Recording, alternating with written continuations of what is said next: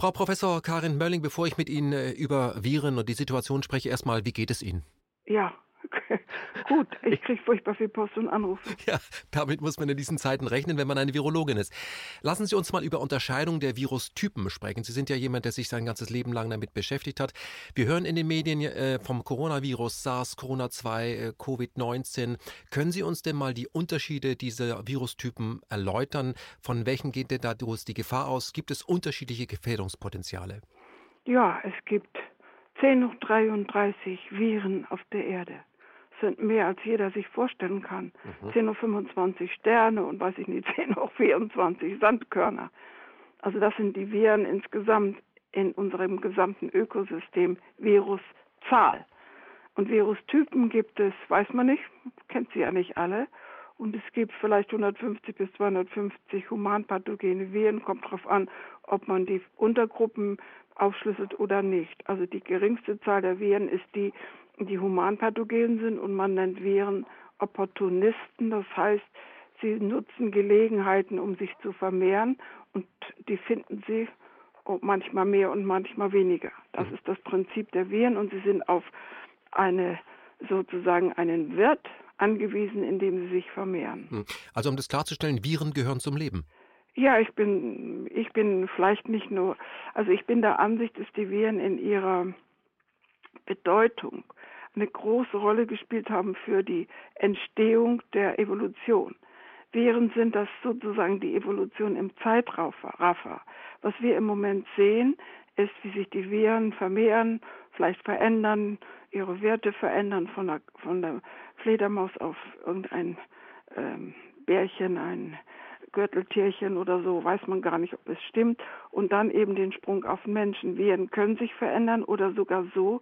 Viren sind keine einheitliche Spezies. Man nennt das eine Quasi-Spezies. Das klingt jetzt furchtbar kompliziert.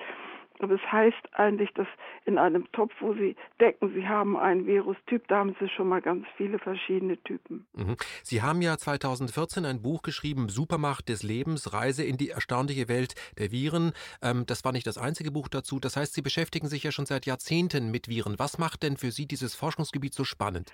Also äh, die Viren sind ursprünglich für mich gewesen eine Sonde, die in die Zelle geht und die mit der Zelle in eine Wechselwirkung tritt. Und die ursprüngliche Anlage für die Forschung war für mich nicht die Krankheit, sondern die Wechselwirkung mit der Zelle und die Entstehung von Tumorzellen. Das könnte jetzt verwirrend sein. Im Labor sind Viren einfach ein Hilfsmittel.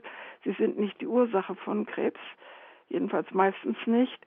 Und sie sind eine Möglichkeit, um sozusagen eine Art äh, Angel anzusetzen, um aus der Zelle Informationen herauszuholen und zu gucken, was können denn Viren machen, um eine normale Zelle in eine Tumorzelle zum Beispiel zu verwandeln oder eine gesunde Zelle in eine kranke Zelle. Also eine, Möglichkeit, herauszufinden, was die Mechanismen sind. Mhm. Molekulare Mechanismen. Mhm. Ja. Ähm, lassen Sie uns über Risikogruppen sprechen, weil äh, seit ein paar Wochen äh, sprechen Menschen plötzlich über Viren vor, haben sie in ihrem Leben ja keine Rolle gespielt. Das wird auch irgendwann wieder aufhören. Wer erkrankt denn an diesem Coronavirus? Welche Gruppen sind denn besonders risikogefährdet? Äh, wie viel Prozent der Gesellschaft ja, betrifft das, das? das? Also heute sind ja alle die, die Chef-Virologen, ich sag's mal ein bisschen anders, wir haben jeden Winter ähm, Grippewellen. Und die Grippewelle besteht aus, wenn man normalerweise die aufaddiert, sind es etwa so sechs Viren. Also die Influenza, davon gibt es dann zwei Typen und dann gibt es ein Schnupfenvirus, Rhinovirus, da gibt es viele verschiedene Typen und dann gibt es ein respiratorisches, also ein Atmungsvirus und dann gibt es auch eine nicht so schlimme Variante von Corona, die kennt man. Es gibt vier uralte Coronaviren, die sind schon 20, 30 Jahre bekannt, aber drei von denen sind sozusagen ausgebüxt. Und das sind die, die eine Pandemie hervorgerufen haben. Mhm. Auch das kennen wir. Es gibt sehr viele HIV-Viren, HIV-1-Viren, aber nur eins oder zwei wurden zur weltweiten Pandemie. Mhm. Das sind sozusagen aus der Population der vielen Viren in so einer sogenannten Quasispezies die Gewinner. Mhm. Das heißt, wenn ich Sie richtig verstehe, ich versuche es ja so für den Laien verständlich zu machen, dass diese Viren sich ständig verändern und versuchen, eine Lücke zu finden, um sich einen persönlichen Vorteil gegenüber anderen Viren zu verschaffen. Das ist eine Art Wettlauf die ganze Zeit. Ja, wobei das nicht mal ein Virus ist, sondern in so einem Topf, wo man denkt, da ist nur ein Virus drin, da sind auch schon noch ein paar andere drin. Und eines ist sozusagen nach Darwin fit oder fitter, mhm. also die Fitness, ist, die hat die größere Fitness als die anderen und dann setzt es sich durch. Genauso ist es. Mhm. Wie hoch und ist dieses, was wir im Moment haben, SARS-CoV-2, scheint mir enorm fit zu sein. Also das ist ja offensichtlich sehr erfolgreich in seiner Ausbreitungsgeschwindigkeit. Wie hoch Viren wollen nur eins, Viren wollen sich vermehren. Viren wollen leben wie das Leben an sich. Sie möchten einfach äh, die ja, da Zukunft gibt es sogar erleben. noch die zwei Meinungen, sind denn die Viren lebendig oder nicht. Stephen Hawking hat gesagt, ja, sogar Computerviren leben, das hat er auch begründet. Ich bin der Ansicht, die Viren stehen sehr am Anfang des Lebens, spielen eine große Rolle in der Entstehung des Lebens. Aber es gibt ein Lehrbuchwissen und da sagt man, wenn Sie ein Virus alleine nehmen, das kann sich nicht vermehren.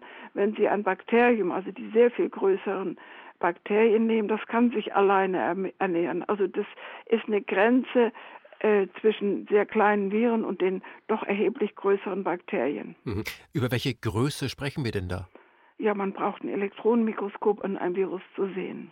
Also die sind sehr klein. Die Bakterien sind auch mit dem normalen Mikroskop erst erkennbar. Die sieht man mit dem bloßen Auge keins von beiden. Mhm. Lassen Sie uns mal über die sogenannte Mortalitätsrate sprechen. Wie hoch ist denn aktuell bei äh, Corona, beim aktuellen Coronavirus, dem ausgebüxten, wie Sie es nennen, die Mortalitätsrate?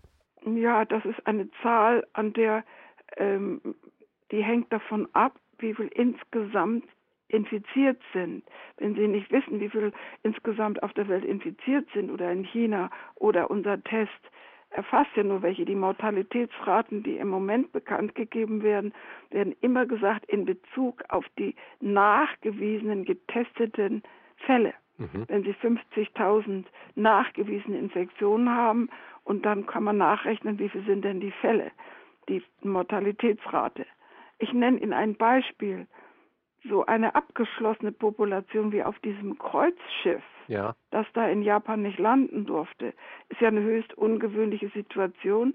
Da waren 4700 Menschen an Bord und die durften nicht weggehen. Und insgesamt bei Aufhebung der, ähm, das, als sie an Land gehen durften, waren etwa in der Größenordnung 500 von denen infiziert und ich glaube sieben Tote oder sowas. Das heißt, daraus können Sie sich ausrechnen. Wenn es 7000 wären und sieben Tote, dann wäre es ein Prozent.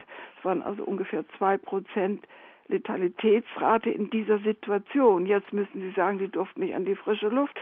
Die haben die, die Luft aus dem Schiff umgewälzt gekriegt oder auch gereinigt gekriegt, geatmet. Ich wundere mich, dass da nicht Schlimmeres passiert ist. Also die Luft schien mir ganz gut gefiltert zu sein, denn viele Leute durften gar nicht an die frische Luft.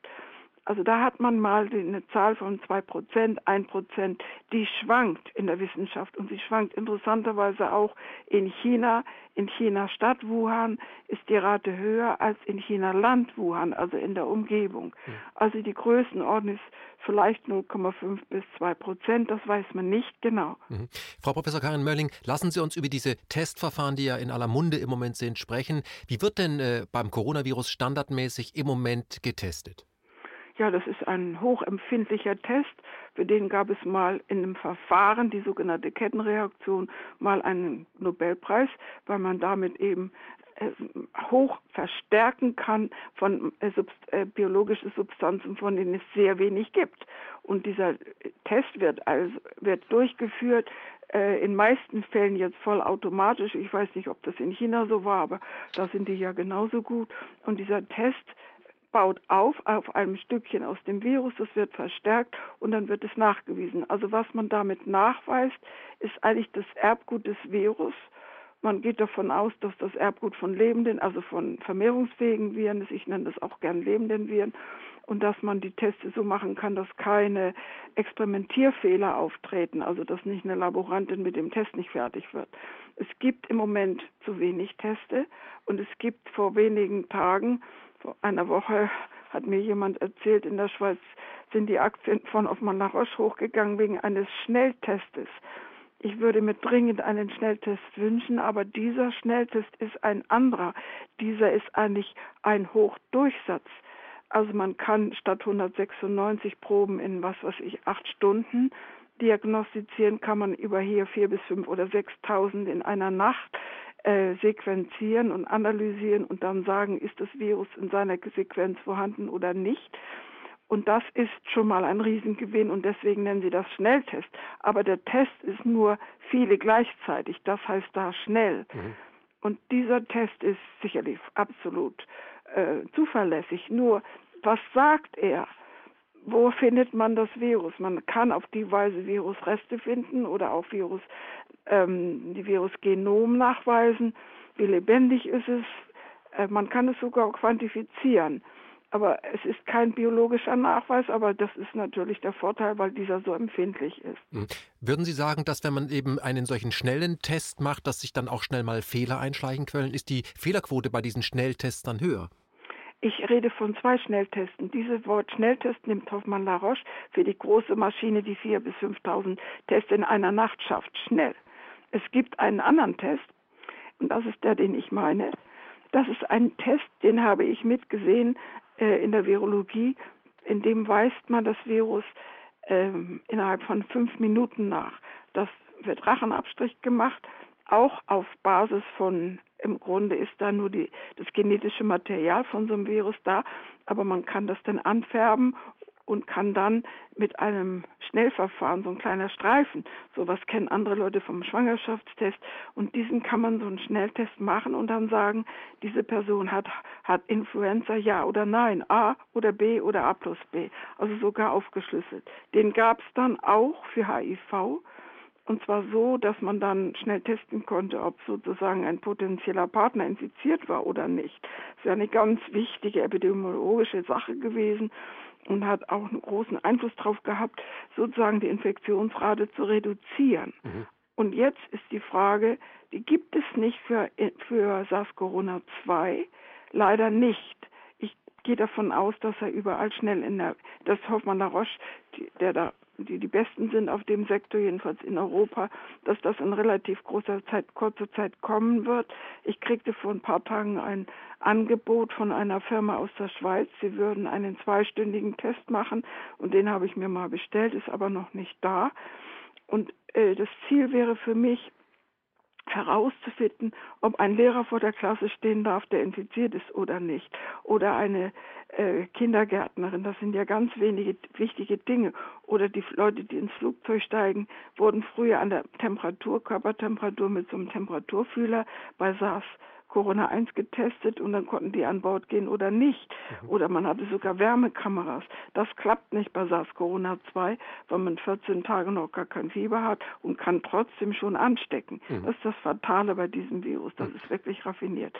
Also das würde mir meinen, könnte die Angst auch ein bisschen reduzieren. Hm. Frau äh, Professor Karin Mölling, Sie sind ja wirklich, äh, man hört Ihnen ja auch gerne zu, Sie können ja auch solche komplizierten Verfahren relativ einfach erklären, weil Sie sich auch seit vielen Jahrzehnten mit der HIV-Forschung beschäftigen. Kann man denn eigentlich ein ähm, AIDS-Virus und das aktuelle Coronavirus irgendwie miteinander vergleichen oder ist das was vollkommen anderes? Nee, was vollkommen anderes ist es nicht. Das Virus hat eine Lieblingszelle. HIV liebt andere Zellen, die, die Lymphozyten, also unser Immunsystemzellen. Und dieses SARS-CoV-2 benutzt interessanterweise dieselben Zellen, um sich zu vermehren wie SARS-CoV-1. Und dann gibt es meistens Oberflächenmoleküle, daran halten sich die Viren fest und dringen dann da in die Zelle ein. Kinder haben möglicherweise diese Andockstelle für die Viren noch nicht und werden das vielleicht wegen vielleicht nicht so krank. Es wäre eine Erklärung, wird man dann testen in der Zukunft. Ich habe das gelesen, aber die Publikation ist noch nicht raus. Und das nächste ist, also die, Ver die Veränderlichkeit. SARS-Corona ist ein großes Virus und es hat eine Schwierigkeit, so ein großes Virus richtig zu vermehren, da die wir alle nichts anderes im Sinn haben, als sich zu vermehren war die Fehlerrate für dieses Virus eine Gefahr, sozusagen unterzugehen vor lauter Fehlern und dann wäre es kein Virus mehr gewesen. Hat also eine Art Tip-Ex. Also bei der Vermehrung werden fehlerhafte Bausteine eliminiert.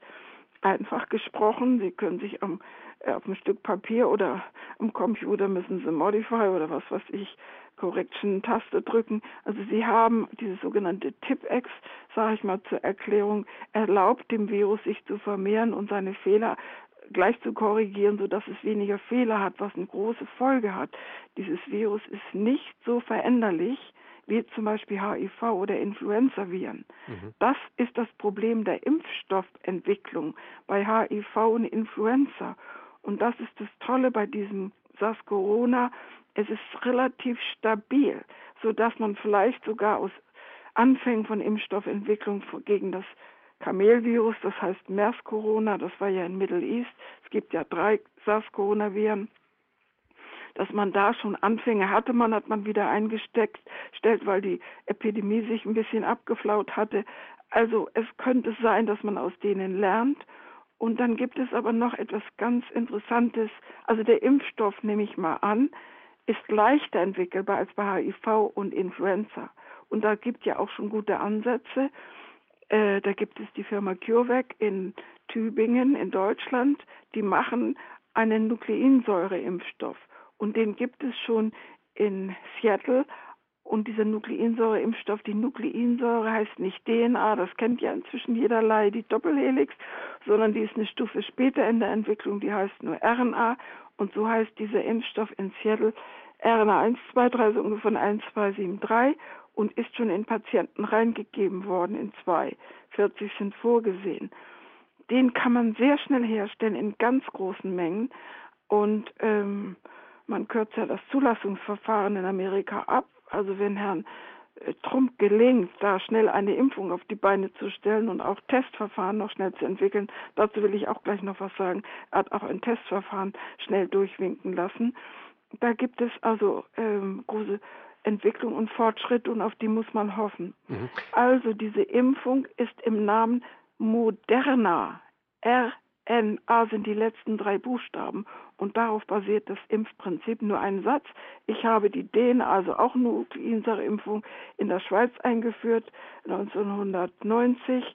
Ein Impfstoff gegen HIV. Er ist noch auf nackter DNA-Basis beruht in äh, äh, Militär in Amerika benutzt und mit und effizienter gemacht durch ein Stück Protein.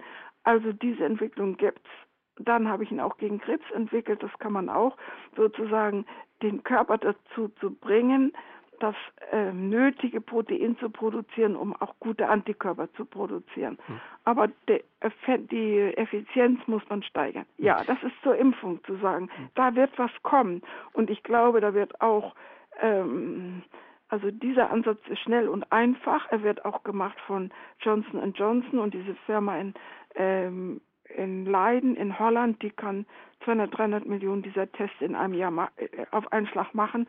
Das wird ganz sicherlich irgendwie kommen und trotzdem wird es ja Monate dauern. Hm. Ähm, wenn ich Sie richtig verstanden habe, das heißt, wir sind hier in, im Moment noch in einer wirklich offenen Forschung. Ja, so ganz offen ist sie schon gar nicht mehr. Es ist bekannt, wie man eigentlich solche Viren auch an der Vermehrung hindern kann. Der Mensch, der das in SARS-CoV-1 gemacht hat, das ist sozusagen ein, der Hämmer eines Proteinschneideenzyms, das nennt man in diesem Fall Protease, also man zerschneidet das Virus, äh, das tut es von alleine und diese Schere kann man blockieren. Ich bin selbst ein Scherenblockierer gewesen. Und Herr Hilgenfeld kann das speziell bei SARS-CoV-1 äh, und wird es hoffentlich bei SARS-CoV-2 machen. Im Moment sind ja Milliarden äh, Euro verfügbar. Er, glaube ich, hat im Internet stehen, dass er Unterstützung braucht. Ich sage ihm, er hat es schon einmal erfolgreich gemacht und er weiß, wie es geht. Und ansonsten wissen es auch Biotech-Firmen oder Drug-Designer. Ich war hier, gibt es zu sein Institut von äh, für Informationstechnologie. Da können Sie sich die äh, Moleküle auf die Schirmwand ähm, sich bewegen lassen und können Moleküle einpassen. Also das ist aber alles mindestens Monate Arbeit. Mhm. Und die müssten dann auch in Patienten getestet werden, selbst wenn Herr Trump Abkürzung sucht. Mhm. Also man müsste eigentlich, ich denke, das Schnellste wäre ein Test. Mhm. Frau Professor Mölling, darf ich Ihnen dazu eine Frage stellen, weil alle eben jetzt von Tests und Schnelltests und Impfstoffen sprechen. Äh, klassische Zulassungsverfahren dauern ja in der Regel Jahre. Ähm, warum braucht es denn überhaupt diese Zeit? Äh, hat das mit Nebenwirkungen zu tun? Also Sie müssen bedenken, welche Impfangst überall in der Welt herrscht. Wir haben einen Impfstoff gegen Influenza, da sagen viele, nützt sowieso nicht, ein bisschen nützt er doch aber ist vielleicht manchmal nicht ganz so optimale, kann man nicht besser machen, das Virus verändert sich. Also der Ruf nach Impfstoffen ist ein bisschen überraschend, das ist nur ein Teil der Bevölkerung, die anderen wollen sich ja nicht mal gegen Masern impfen lassen. Also es gibt immer eine zweischneidige Reaktion auf Impfstoffe. Ich weiß in der Virologie, also ein Impfstoff ist das Einzige, was ein Virus total verdrängen kann. Zum Beispiel bei der Impfung gegen die Kinderlähmung, die man ja dachte, man hat sie jetzt endlich äh, mit Impfstoffen bewältigt, kommt ja auch manchmal wieder, das haben die Viren so an sich. Ich möchte noch was zu einem Test sagen. Etwas ganz Interessantes hat wieder in Amerika äh, ein Schnellverfahren gegeben, auch wieder etwas schneller als die Zulassungsbehörden das gerne sehen, komme ich gleich darauf zurück. Aber das, was sie zugelassen haben, ist ein Test auf Antikörper, das heißt auf Menschen, die die Infektion gut überstanden haben. Mhm. Und das ist das, was man ähm, Feihung nennt oder jemand ist, äh, wird nicht ein zweites Mal infiziert, weil er das alles schon hinter sich hat. Das ist das Prinzip der Impfung. Eine schwache Impfung, eine schwache Infektion durchmachen, um dann geschützt zu sein. Und danach schaut mit einem neuen Test in Amerika ganz schnell zugelassen vor, glaube ich, einer Woche. Da guckt man auf die Antikörper und kann sagen, dieser Mensch ist ja geschützt. Aha, dann weiß man, wie viele waren dann eigentlich infiziert und wie viele sind geschützt und kriegt ein Bild über die Infektion. Herr Trump versucht sein Leben zu retten damit, ich sag's mal, oder seine Wiederwahl. Aber es hat noch einen Effekt mehr.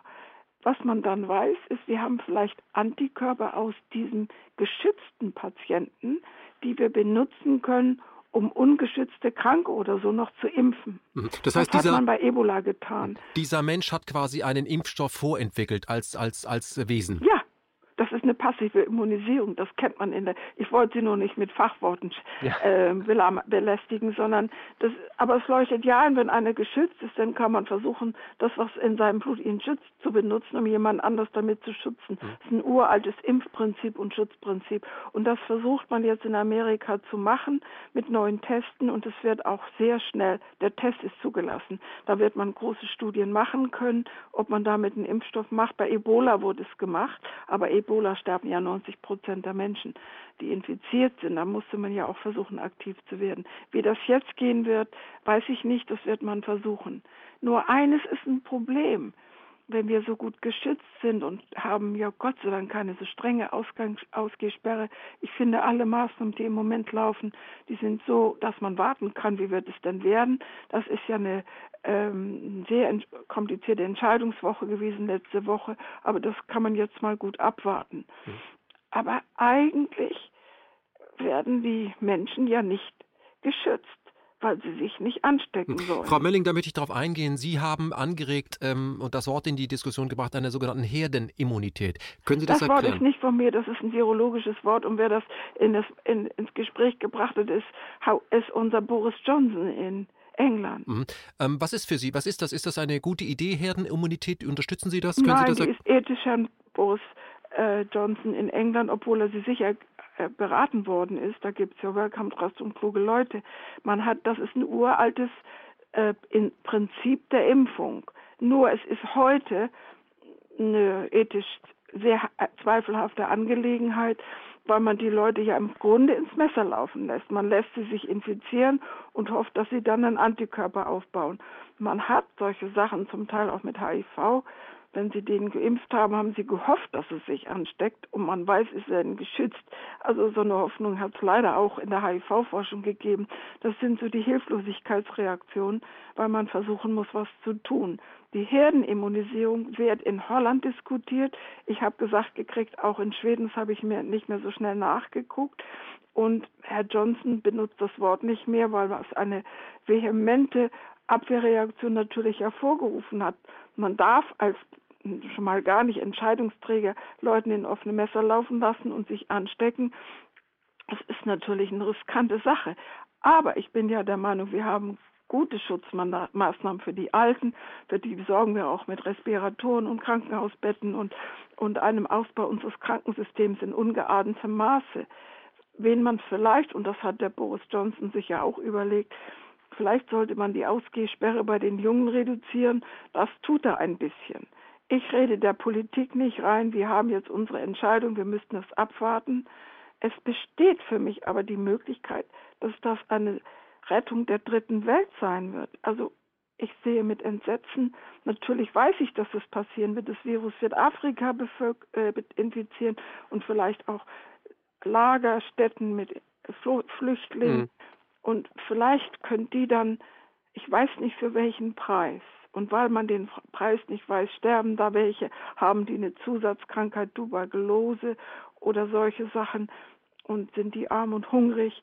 Aber die Großstädte sind ja die Brutstätten. In Kinshasa ist HIV entstanden und dann um die Welt gegangen.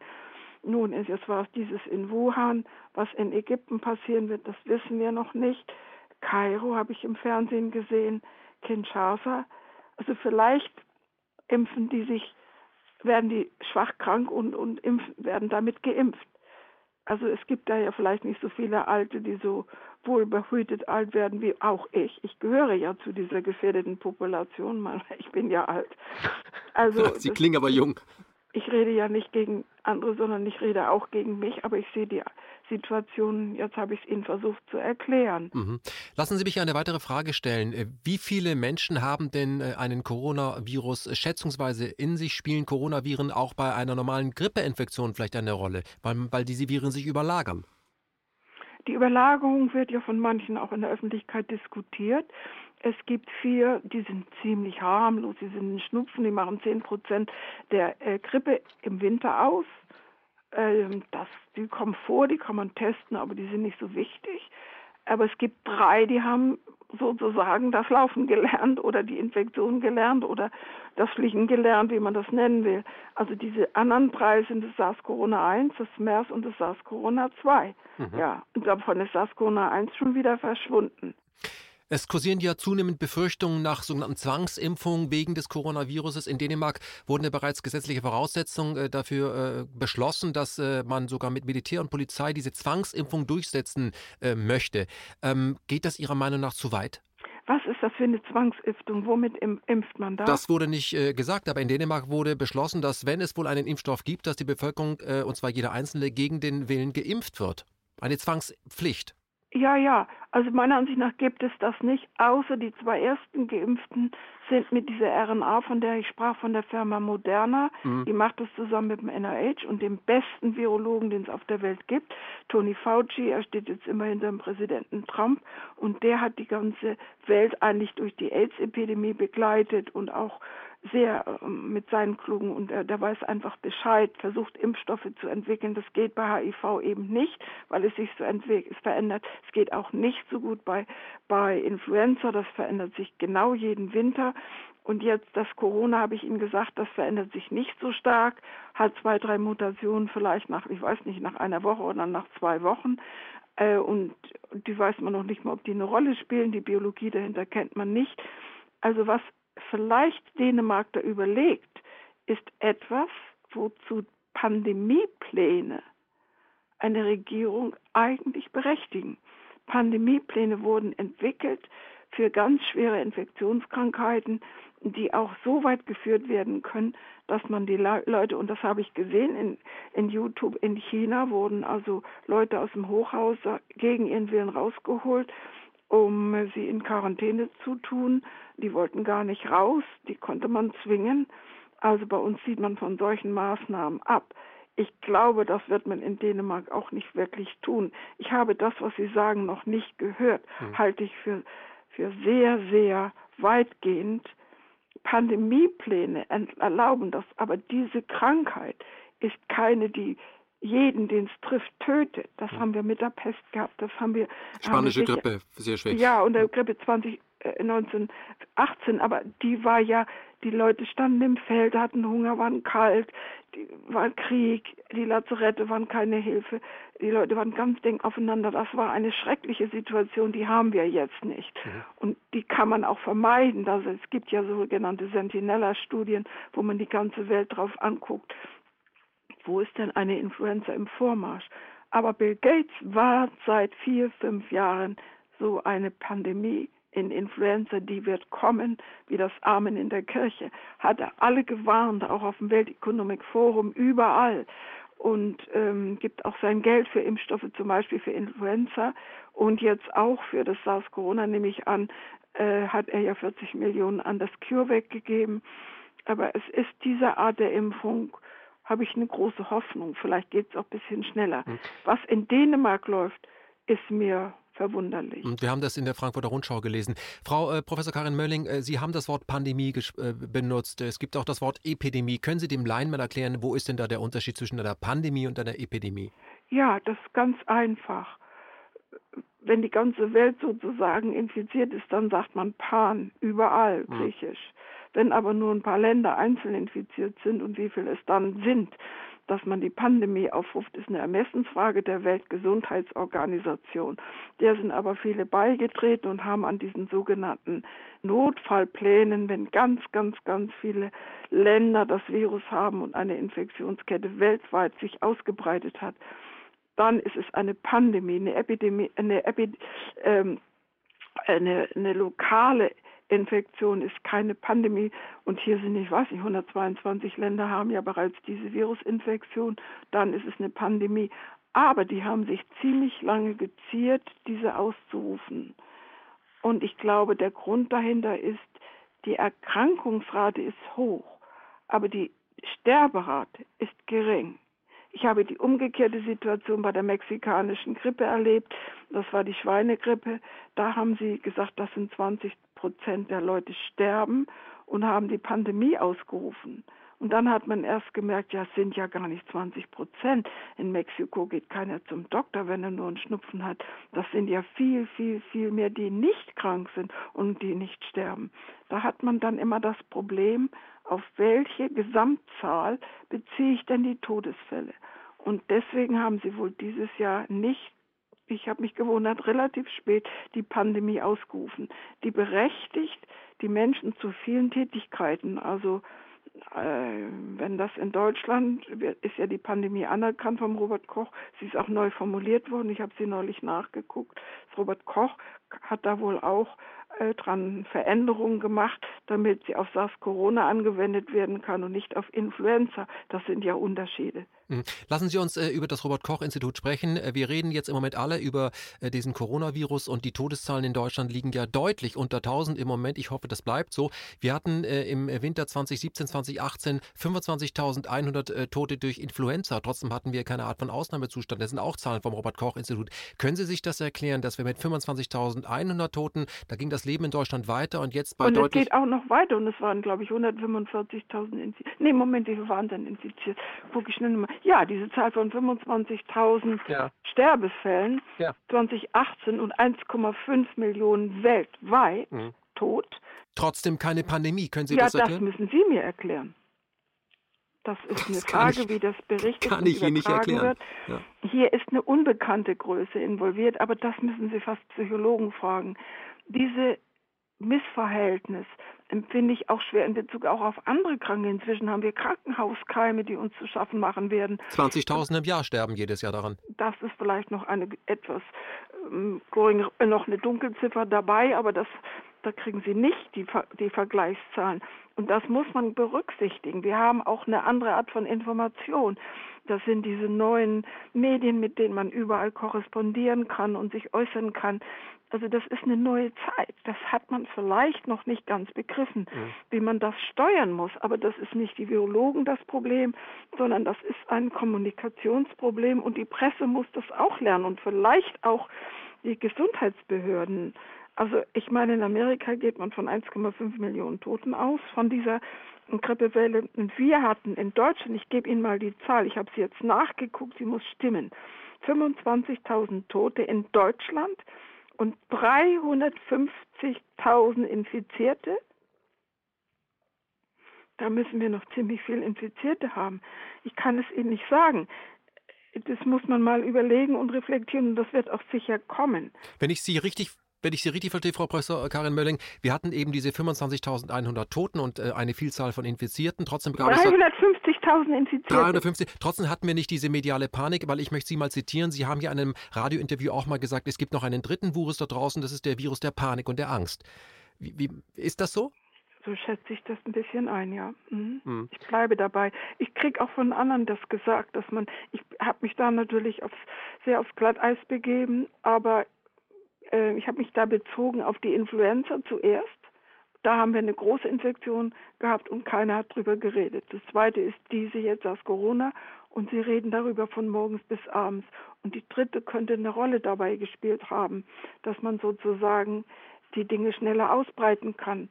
Ich weise nur mal darauf hin, da gibt es eine Silvesternacht, wo sie sich alle kurz schließen. Es gab den, den, den äh, Frühling im, äh, in Ägypten und solchen Ländern. Da gibt es plötzlich Informationskanäle. Ich rede nicht von der Wahl, aber es gibt Informationskanäle, die sind vielleicht noch nicht ins Bewusstsein aller so hm. vorgedrungen, dass man sowas vermeidet. Hm, Sie sprechen Sie, von der ich überhaupt nur ein Interview gebe, ich sage es Ihnen. Hm, Sie sprechen ich von der bin um diese ganze Nebenwirkung, das sind ja Hauptwirkungen oder was, die ganze Wirtschaft, unser, die Zukunft ist doch für viele Jahre auf dem Spiel. Und ich bin so besorgt um das, was ich im Fernsehen sehe. Mhm. Und dadurch wollte ich mich mal melden und sagen, ich wollte die Ausgesperre verhindern, die ist ja nur in geringem Maße gekommen, die ist ja reduziert gekommen, Gott sei Dank. Aber ich wollte nicht zu den Virologen gehören, die das Ganze hochtreiben. Hm. Frau Professor Karin Mölling, ähm, da äh, sprechen Sie etwas an, wofür wir hier natürlich auf unserem Kanal regelmäßig, äh, worauf wir aufmerksam machen, nämlich dass das Informationsmonopol des Staates verloren gegangen ist und es eine Informationsrevolution gegeben hat. Und das äh, breitet sich eben auch äh, exponentiell aus. Und das muss äh, vielleicht der Staat auch erstmal verstehen, ähm, dass eine Meldung äh, sich verselbstständigt. Lassen Sie uns über die vielen Fälle sprechen, die sich in Italien befinden. Warum sterben so viele Menschen? Menschen in Italien? Ja, ich habe da nur Spekulationen und die meisten haben das nur. Ähm, ich nenne Ihnen die vier, fünf Parameter, die man diskutiert. Wir werden testen müssen und andere Tests, zusätzliche Tests machen müssen. Aber es ist wirklich auffällig und Spanien folgt dem. Auch bei uns wird ja gesagt, wir sind den Italienern neun Tage hinterher. Die Schweizer sind fünf Tage hinterher, sagt man die anderen wie Frankreich und Spanien sind, Spanien weiß ich nicht, aber Frankreich hängt hinter uns her und vor allen Dingen England und Amerika sind nochmal wieder vier Wochen später hinter uns her, denkt man. Also, ich habe einen Artikel geschrieben über die Luftverschmutzung von China, da war ich vor zwei Jahren und habe gefragt und auch Vorträge gehalten, wie viel infektiöse Keime kleben denn an den Luftverschmutzungspartikeln. Und da sind ja in China der sogenannte chinesische Husten, äh, Peking, äh, Peking Husten, machen die den ganzen Tag wirklich hundertmal die Minute mhm. und die haben kaputte Lungen. Und immer wenn ich diese Studien angeguckt habe, untereinander verglichen habe, fiel mir auf, dass da immer da als Vergleich die Lombardei genannt wurde. China, Indien, ein paar Städte, New York, die U-Bahn und dann die Lombardei. Es gilt als ein Industriegebiet, wo es auch Luftverschmutzung gibt. Da gibt es auch Studien, ich habe die mal angeschaut und, und untersucht. Also ein Faktor ist hohe Bevölkerungsdichte, Mobilität. Das sind die, immer die großen Faktoren für, für Konsequenzen in Bezug aufs Gesundheitssystem. Drittens vielleicht auch Luftverschmutzung. Viertens das Gesundheitssystem kann ich nicht beurteilen, das sollen andere beurteilen, ich bin da nicht genügend informiert, weniger Betten, schlechteres Gesundheitssystem, das weiß ich nicht genau, wird gesagt. Eine Journalistin von La Repubblica hier aus Berlin war in einer äh, Sonntagsrunde vorige Woche, die sagte, wir haben eine andere Art von Familienstruktur. Bei uns hängt man zusammen. Wir sind immer gerne gesellig. Wir essen zusammen. Wir, wir leben zusammen. Äh, wir sind wir haben einen mediterranen Lebensstil, den ja jeder als Tourist so wahnsinnig gerne hat. Ich auch. Ja, man lebt viel mehr miteinander. Ja, das ist eine weitere Problematik. Und äh, es gibt zwei Virusisolate, die man schon gefunden hat. Und ob die sich dann überlappen, das weiß ich nicht. Aber wenn die äh, zusammen potenzieren, das weiß ich nicht. Da gibt es für mich noch keine Daten, die habe ich nicht gesehen. Und was man äh, nicht genau weiß, ist natürlich, wie viel sind denn eigentlich insgesamt infiziert und wie viel sind die Sterberate. Ich erinnere mal daran, bei uns in Deutschland sind jeden Tag ohne Krankheitsepidemie oder sowas zweieinhalbtausend täglich sterben. Normal. Und sehen wir da vielleicht, sehen wir da auch Krankenhauspatienten, die alt sind, die vielleicht äh, gar nicht wirklich eindeutig dieses Virus haben oder spät, wenn man das Virus bei den Sterbenden testet, kann es ja auch die Sekundärinfektionen sein. Die können ja mal erstmal schwere andere Krankheiten haben und sind so schwach, dass nun das Virus dazukommt. Ich kann Ihnen die Antwort nicht geben. Das sind hm. alles Spekulationen, hm. die Frau, ich aber habe. Ja. Frau Professor Karin Mölling, wir haben uns die Daten der italienischen Gesundheitsbehörden angeschaut und die haben explizit äh, bei 3000 Toten 2000 angeschaut und haben festgestellt, das Durchschnittsalter lag bei 80,5 Jahre alte Menschen, wo man sich die Frage stellt, okay, die haben also den Zweiten Weltkrieg noch im Kreuz, wie sind die überhaupt so alt geworden? Und äh, 10 Prozent waren 90 Jahre alt und alle diese Personen, also 80 bis 90 Jahre alt, hatten mindestens zwei bis drei chronische Vorerkrankungen, also Herzgeschichten, Krebs, so etwas. Ich denke, da hat Corona, um es mal salopp zu sagen, diesen alten Menschen den Rest gegeben. So kann man es, wenn Sie es scharf formulieren, sagen. Ich war etwas vorsichtiger und habe von Sekundärinfektionen gesprochen. Mhm. Das heißt also, wenn der Körper schon sehr stark geschwächt ist, und ich habe Ihnen ein wichtiges Beispiel genannt, dieser Husten, der hat auch sicher in, in Peking eine Rolle gespielt. Die Leute durften nicht auf die Straßen und deswegen weiß ich das so genau, weil man mit diesem Husten geschädigte Lungen hat und dann kommt da noch irgendwo eine Virusinfektion dazu, dann ist die Letalität, die Sterberate nochmal hochgetrieben. Und was Sie jetzt beschreiben, schreiben, ist eine sehr kluge Bemerkung. Das kann, äh, ich weiß nicht, wo Sie die gelesen haben, das, das ist nicht ausgeschlossen. Man muss es jetzt im Nachhinein testen. Es ist furchterregend, aber es ist, ähm, es gibt eine Summe von Begründungen und es ist nie monokausal. Es gibt nie einen einzigen Grund. Die spielen vielleicht alle zusammen und bei jedem Menschen anders. Mhm. Frau Professor Karin Mölling, ich möchte nur sagen, ein 70, 80 oder 90-Jähriger, wenn der stirbt, spricht man dann von einem Greis. Und bei einem Greis ist vieles überraschend, aber nicht, dass er stirbt. Ich möchte mit Ihnen ähm, nochmal über ähm, Viren... Wir wollen alle noch ein bisschen leben. Ich Natürlich. zu dieser Kategorie. Natürlich, aber weil ich Sie jetzt gerade... Ich weiß, ich weiß. Hm, ich will damit nur den Eindruck nicht erwecken, ich gehöre dazu dazu. Ja. Wir wollen alle, meine ganzen Bekannten sind eher noch älter als ich. Also das ist schrecklich und keiner will sterben. Das ist heute auch ein bisschen verdrängt. Ich habe zwei Partner in den Tod begleitet mit Krebskrankheiten, obwohl ich Krebsforscherin bin mein Leben lang. Also ich bin damit nicht leichtfertig und habe das versucht, vorsichtig zu sagen. Ja, es Denn es geht mir wirklich nahe. Hm, ja. Es gibt ja auch diesen, diesen zynischen Spruch, ähm, da ist da leider auch was dran. Die moderne Medizin ist so weit, man ist sich seines natürlichen äh, Todes nicht mehr sicher. Ich weiß nicht, ob man einen 90- oder 95-jährigen Menschen noch äh, drei Jahre an eine Beatmungsmaschine hängen muss. Also man muss einfach den Tod auch als extra, etwas akzeptieren, äh, Krankheit als etwas akzeptieren und der Tod wird in unserer Gesellschaft einfach schwer verdrängt. Vielleicht ähm, sorgt Corona auch dafür, dass man sich wieder mal, dass man ein bisschen mehr Respekt vor dem Leben vielleicht auch bekommt kommt. Ich möchte eine, ähm, eine der letzten Fragen an Sie stellen. Wird es denn überhaupt möglich sein, äh, Viren in den Griff zu bekommen? Kann man das? Ja, die Polio, das Virus der Kinderlähmung durch eine erfolgreiche jahrelange Impfung ist immer noch ein bisschen manchmal aufflackernd. Das geht, aber das ist sehr schwer. Äh, SARS-Corona-1 ist verschwunden. Wir wissen eigentlich nicht ganz genau, warum, kann sich genetisch, hat vielleicht was verloren äh, war gut testbar und konnte man ja sehr schnell so lokal einengen. Hier ist dieses Virus ist so fix und so raffiniert, da konnte man nicht so schnell mit. Das hat man einfach nicht geschafft. Ich sage Ihnen mal was, es gibt ein Mittel, das heißt Tamiflu gegen Influenza. Das müssen Sie am ersten Tag einer Infektion nehmen. Dann hat der Körper vielleicht 1000, 2000, 10.000, 100.000 Viruspartikel und dann schafft dieses Medikament, die zu töten zweiten, dritten Tag hat sich das Virus exponentiell vermehrt, dann ist dieser ist dieses Medikament nicht mehr imstande, die Virusinfektion zu verhindern. Das sieht man da in drei Tagen. Das ist das, was wir im Moment auf der Welt sehen. Wenn das mal eine solche Epidemie, ausge Pandemie ausgelöst hat, ist es sehr viel schwerer einzufangen, als wenn man es früh erwischt. Aber es ist der, der Geist ist aus der Flasche. Wie wir das zurückdrängen, ja, Medikamente, bessere Teste, hoffentlich eine Impfung und vielleicht auch ein bisschen was, was ich Gott sei Dank tötet es keine Kinder oder wenig. Ich kenne keine Fälle, ich habe einen gelesen und das ist ja schon mal gut und es ist auch nicht so wahnsinnig tödlich. Also äh, die Krankheiten, die man im Leben haben kann, sind zahlreich und dieses ist zum Glück kein so schlimmes hm. hochgefährliches Virus. Da ist die Influenza, da ist die Influenza gefährlicher.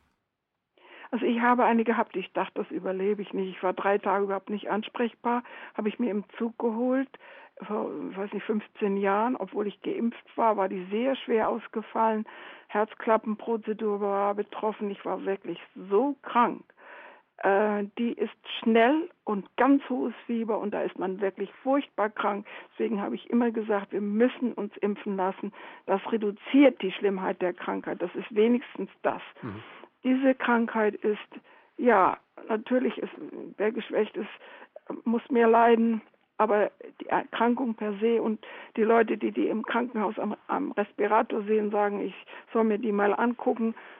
Also die, die das, was man weltweit weiß, ist, diese Erkrankung ist nicht so schlimm wie also zum Beispiel eine fulminante Grippeerkrankung. Ja. Mhm. Frau Professor Karin äh, äh, Mölling, würden Sie sagen, die Zeit der großen Seuchen ist vorbei?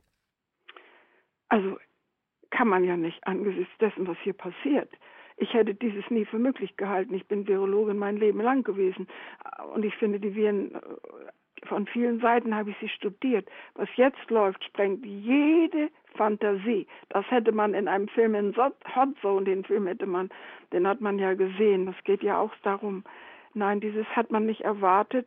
Ich schreibe in meinem Buch, die Viren werden uns dezimieren können, aber sie bringen uns die Menschheit nicht ganz um. Der Grund darin ist, die brauchen einen Wert, sich zu vermehren und sind so veränderlich. Wenn sie nicht mehr weg können, dann bleiben sie, wo sie sind oder suchen sich einen anderen Wert. Ich habe ja das Hunter-Virus als Muster vor mir. Wenn die in Neumexiko die Mäuse infiziert haben und die meinen die Mäuse weg, weil die Landwirtschaft anders war, dann haben sie die Menschen genommen. Und wenn man die Menschen alle, alle, alle, alle einsperrt, dann weiß ich nicht, dann gehen die vielleicht so lange in den Untergrund in irgendwie ein anderes Tier. Es ist ja immer alles schon da. Diese verschiedenen Mutanten sind alle da. Nur sie haben keinen Wachstumsvorteil und dann regiert einer die Welt. Und wenn der nicht mehr kann, kommen die anderen. Also von die Biologie ist so. Das ist ja gerade so neoliberal, es nimmt sich, was es kriegen kann. Das ja, das nennt man Opportunisten. Genau, das wollte Viren, ich sagen. Aber wissen Sie was? Gucken Sie doch mal die Menschheit an. Die Viren haben uns gemacht und wir haben von denen gelernt und sie haben unser Erdgut, ist durch sie entstanden. Sie sind in der Evolution die, die Ideengeber. Sie haben immer was Neues geschaffen und ich bin ganz überzeugt, sie haben bei der Entstehung des Lebens, bei der Entstehung aller hochkomplizierten Strukturen, ich nenne mal ein Beispiel, dass die, die Menschen auf der Welt heute, die Menschen müssen keine Eier legen und haben keine Kängurubeutel, um ihre embryonalen Kinder auszutragen und doch, wer hat das bewirkt? Das Oberflächenmolekül von, Influ von HIV. Das glaubt mir ja keiner, aber es ist so. Die Immunsuppression der Mutter ist dasselbe wie HIV heute bei der Immunsuppression der AIDS-Kranken. Und das hat nur vor 45 Jahren stattgefunden. Also die Viren sind, die drehen an unserem Erbgut. Vielleicht haben sie eine Rolle bei Krebs, drehen an unserem Erbgut. Äh, sie bringen uns gute Eigenschaften. Wieso entsteht da plötzlich ein Mozart? Aber wie entsteht auch ein krankes Kind? Und wieso lernen wir das, dass wir äh, ein Embryo und nicht nur, dass es nicht nur einmal passiert, sondern ganz viele Male passiert. Und wenn wir eine Virusinfektion mal haben, dann schützen wir uns vor den Viren. Also das ist mit dem Immunsystem gemeinsam dann ein Schutz. Mhm. Frau Professor aber Karin ich sage Ihnen, ich mache Ihnen eine Vorhersage. Und das ist meine Sorge, aber ich bin an dem beteiligt. Ich glaube, dass wir mit den multiresistenten Keimen eine, Roll eine Problematik auf uns zurollt, die die Politik jetzt überall, alle sollen wir die zur Kenntnis nehmen. Ich meine, in Berlin stirbt einmal pro Woche, wenn es denn stimmt. Sie haben die Zahl von 20, 25, 30.000 äh, pro Jahr in der Bundesrepublik. Ja, nun rechnen Sie mal auf die EU und die westliche Welt. Ich bin der Meinung, die großen Firmen haben Infektiva, also Medikamente für Infektionen zurückgetrieben und unterlassen die, weil man da nicht vielleicht weniger äh, mit absetzen kann. Aber wir kriegen eine neue, ganz neue Situation und die ist im Kommen. Wir sind noch früh dran. Hm. also wenn Sie mich fragen, gibt es eine andere Epidemie? Das wäre eine andere, wo uns die Viren retten könnten. Mhm. Denn die Viren können Bakterien töten. Es ist schwierig. Aber das gibt es ja schon im Ostblock und es hat es ja schon mal gegeben vor 100 Jahren. Dann haben die Antibiotika die Runde gemacht, das Rennen gemacht. Und nun warten wir mal ab. Da mhm. kommt eine ganz große neue Welle. Ich bin kein Schwarzseher, sondern ich bin daran beteiligt, wie man dem entgegenwirken kann an einer großen Studie in der Schweiz, aber auch hier und zwar interessanterweise bei der Bundeswehr und bei drei, vier anderen Gruppen in Deutschland laufen ganz viele schöne Sachen. Hm. Frau Professor Karin Mölling, ich äh, bedanke mich ganz herzlich für die viele Zeit, die Sie sich genommen haben. Ja, und, es ist äh, mir ein Anliegen. Ja, ja, und dass Sie zum Schluss auch nochmal auf diese multiresistenten Krankenhauskeime ähm, äh, hingewirkt haben, gegen die kein Kraut gewachsen ist und die man sich in einem Krankenhaus holt. Das sollte man äh, immer wieder. Äh, ja, und was jetzt in den Krankenhäusern passiert, möchte ich nicht wissen. Nein, lassen Sie uns ich das. heute Morgen einer an, hätte jetzt eine Sepsis. Ja, lassen Sie, man geht rein, weil man sich auf Corona testen lässt und kommt mit einem multiresistenten Keim wieder nach Hause. Nee, Frau Merkel kommt mit einem anderen Keim. Die wollte die, die äh, Kockenimpfung kommt mit SARS-Corona. Mhm. Potenziell, sie hat es ja noch nicht. Mhm. Ich glaube, was wir, was wir, worüber wir auch nochmal telefonieren könnten, das äh, wird vielleicht nochmal stattfinden oder wir sehen Sie vor der Kamera, sind ja im Moment in Berlin, dass man vielleicht auch mal die Frage stellt, warum in Deutschland, äh, sage ich mal, relativ wenig Geld für die Grundlagenforschung zur Verfügung steht, sondern dass auch alle großen Firmen auf Patentforschung gehen, weil da Geld verdient werden kann. Das ist nochmal ein anderes Thema. Eine letzte ja, Frage. jetzt bin ich gar nicht mit den Patenten so beschafft. Ja. Aber ich sage Ihnen, das Know-how ist so fantastisch. So klar in Berlin mit den Start-up-Firmen und auch ja an der ETH in Zürich, wo ich ja genauso bin, und an der Universität und Max Planck. Wissen Sie was? Die sollen mal von den Milliarden ein bisschen in die Grundlagenforschung tun und sagen, macht ein Medikament, macht einen Impfstoff, macht doch bitte schön einen, einen, äh, äh, auch einen besseren Test. Ja. ja Finde ich wunderbar, dass Sie das jetzt gesagt haben, Frau Professor Karin Mölling. Da muss ich das ja, nicht das scheint ja Geld ohne Ende zu sein. Das Ganz muss man ja mal so sagen dürfen. Ganz genau. Eine allerletzte Frage, die sehr viele, die dieses Telefoninterview jetzt verfolgt haben, äh, natürlich äh, auf der kleineren Ende haben. Wann werden wir denn in der EU und in der BRD wieder zur Normalität zurückkehren? In einem Monat, in einem Jahr? Manche sprechen von zwei Jahren. Was, was glauben Sie? Kann man das überhaupt seriös sagen? Also, Ostern sind wir nicht über den Berg. Und was dann kommt, ob es dann besser oder schlimmer wird, das weiß ich nicht. Ich hoffe, es wird besser. Ich habe nur einen Hoff eine Hoffnung, das ist, Amerika ist ja technisch so gut, dass die schnell Teste machen können. Vielleicht hofft man nach Roche. Je mehr wir schnell testen können in einer Minute, so ist ja auch in Korea gegangen, weiß man, wer hat die Infektion und wer hat die nicht. Im Übrigen gibt es ja jetzt schon langsam solche Leute, die wieder gesund geworden sind. Die Zahl nimmt sicher zu. Das wird eine Hoffnung sein. Ich ich hoffe, da sind mehr, die gesund werden, als, also da müssen sie ja auch noch ein bisschen mehr krank werden. Mhm. Dann hoffe ich auf Medikamente, die hat man nicht vor Ende des Jahres und die Impfung vielleicht erst in anderthalb Jahren. Ich denke mal, der Trump wird da seine Wiederwahl retten wollen. Die hat man vielleicht in Amerika bis Ende des Jahres, weil der das einfach durchzieht. Das kann er auch in einem Pandemiefall. Er hat eine große Autorität. Er kann Schießbefehl machen. So hoch ist das, glaube ich. Also der Trump wird es vielleicht noch richten, zu unser aller Erstaunen. Ich weiß es nicht. Das ist jetzt Spott und Ironie. Mhm. Ich glaube, also was haben wir gestern und vorgestern gehört? Äh, Herr Trump sagt, it's, going, it's going to be July and August, hat Trump gesagt. Äh, Tony Fauci hat gesagt, es werden 1,5 Millionen Opfer sein in Amerika. Und äh, es gibt die Meinung, dass es anderthalb Jahre dauert in dieser Studie von in England, die da allerdings auf sehr komplizierten Annahmen beruht. Das kann ja auch noch besser sein. Die Kurven flachen auch manchmal ab.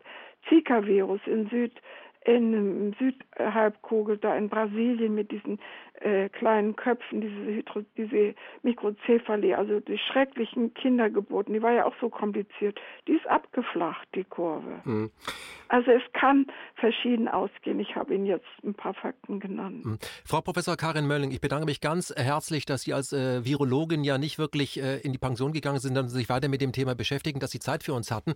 Ich würde mir wünschen, dass wir uns nochmal vor der Kamera wiedersehen, wenn sich die Situation ein bisschen entspannt hat. Ich möchte nochmal auf Ihr Buch hinweisen, was wir dringend empfehlen möchten. Supermarkt Macht des Lebens, Reise in die erstaunliche Welt der Viren. Da lernt man so sehr viel darüber äh, mit dem Forschungsfeld, mit dem sich ihr ganzes Leben beschäftigen. Und zum ersten Mal, das ist vielleicht auch das Positive für mich als jemand, der Sprachfetischist ist. Wir reden immer davon, dass wir uns in einer Ellbogengesellschaft befinden. In diesem Fall husten wir in den Ellbogen und das ist vielleicht gar nicht so schlecht. Vielen Dank für Ihre Zeit und äh, auf Wiederhören.